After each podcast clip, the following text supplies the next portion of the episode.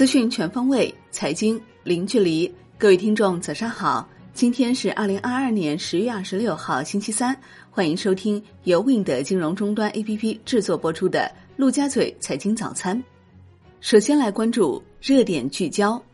央行、外汇局表示，我国贸易顺差有望保持高位，人民币汇率保持基本稳定，具有坚实基础。加强部门协作，维护股市、债市、楼市健康发展。证监会表示，扩大高水平制度型开放，拓宽境外上市融资渠道，加强与香港市场的务实合作。银保监会指出，人民币长期走强的趋势不会改变。我国持续的国际收支顺差和巨额的对外投资净资产，为人民币汇率稳定提供了强有力保障。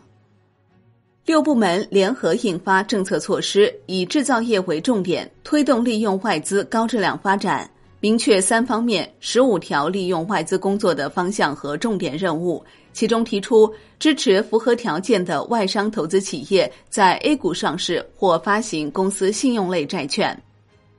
顶流基金经理最新持仓陆续曝光。信达奥亚冯明远三季度增仓天齐锂业，减持比亚迪、宁德时代、普泰来；广发基金刘格松三季度前十大持股新进建帆生物，大幅增持国联股份、盛邦股份，同时减持景浪科技、赛利斯和龙柏集团。新泉基金谢志宇罕见大幅调仓换股，三季度增持韵达股份一千八百一十一点四四万股。耗资近十亿大笔买入立讯精密、信创概念、鹏鼎控股、深信服新进前十大重仓股，万华化学重回前十大重仓股，景顺长城刘彦春减持泸州老窖、贵州茅台，对爱尔眼科有所加仓。刘格松指出，市场整体估值水平进一步向历史低位靠近，当前时点还请保持耐心，避免情绪化的判断占主导。谢志宇表示，中期看全 A 估值已较低，新能源、半导体、医药等成长性行业估值接近历史底部位置。环球市场方面，美国三大股指全线收涨，道指涨百分之一点零七，标普五百指数涨百分之一点六三，纳指涨百分之二点二五，耐克涨百分之四点二二，美国运通涨百分之三点七六，领涨道指。万德美国 TAMAMA 科技指数涨百分之二点一，脸书涨百分之六点零一，特斯拉涨百分之五点二九，中概股普遍上涨，房多多涨百分之八十九点六四，途牛涨百分之十三点七。欧洲三大股指收盘涨跌不一，德国 DAX 指数涨百分之零点九四，法国 CC 四零指数涨百分之一点九四，英国富时一百指数跌百分之零点零一。宏观方面，国务院发布《促进个体工商户发展条例》，从资金、财税、金融、社保等多个方面为个体工商户发展提供全方位支持。央行十月二十五号开展两千三百亿元七天期逆回购操作，当日净投放两千二百八十亿元。国内股市方面，A 股早盘宽幅震荡，下午盘趋于平静。上证指数收盘跌百分之零点零四，深证成指跌百分之零点五一，创业板指跌百分之零点九五。两市全天成交八千零三十六亿元，北向资金净买入二十八点四五亿元，结束连续六日净卖出。贵州茅台再遭大幅净卖出十二点六亿元，隆基绿能或大幅净买入五点三七亿元。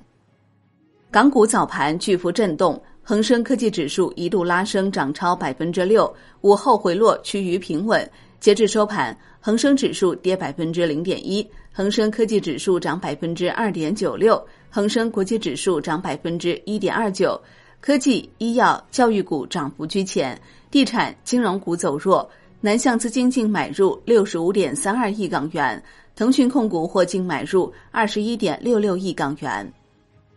光伏行业再现千亿大单，大全能源宣布与某客户签订四十三点二万吨原生多晶硅采购订单，预计采购金额约为一千三百零八点九六亿元。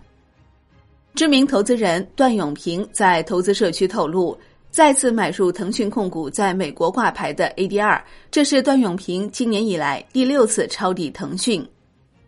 券毛、东方财富第三季度营收与净利润同比增速双双转负，降幅均在百分之十五左右。东方财富同时透露，子公司东方财富证券拟发不超一百八十亿公司债。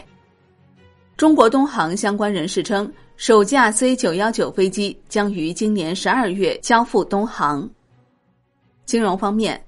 央行近日下发《金融领域科技伦理指引》，就行业最关注的数据安全方面，明确相关金融机构需要充分获取用户授权，最小必要采集数据，专事专用使用数据。楼市方面，北京第四批集中供地正式出炉，此次共推出六宗住宅地块。全部设置净现房销售面积环节，用地规模约十五公顷，地上建筑规模约三十二万平方米。产业方面，我国十一月一号起将对电子烟征收消费税，生产进口环节的税率为百分之三十六，批发环节的税率为百分之十一。据抽水蓄能行业分会数据显示。我国年内已核准抽水蓄能电站二十四个，装机规模合计三千一百二十九点八万千瓦，投资金额约两千五百五十三亿元。海外方面，欧洲理事会达成一致，建议在二零三零年前，欧盟所有新建建筑实现零排放；到二零五零年，欧盟所有建筑实现零排放。国际股市方面。印度监管机构再对谷歌开出约一点一三亿美元罚单，称其滥用市场地位推广支付应用。就在上周五，谷歌因为与安卓相关垄断行为被印度罚款一点六二亿美元。商品方面，欧盟成员国就联合采购天然气达成一致，联合采购总量将达一百三十五亿立方米，最终方案将由欧洲理事会下月举行的会议决定。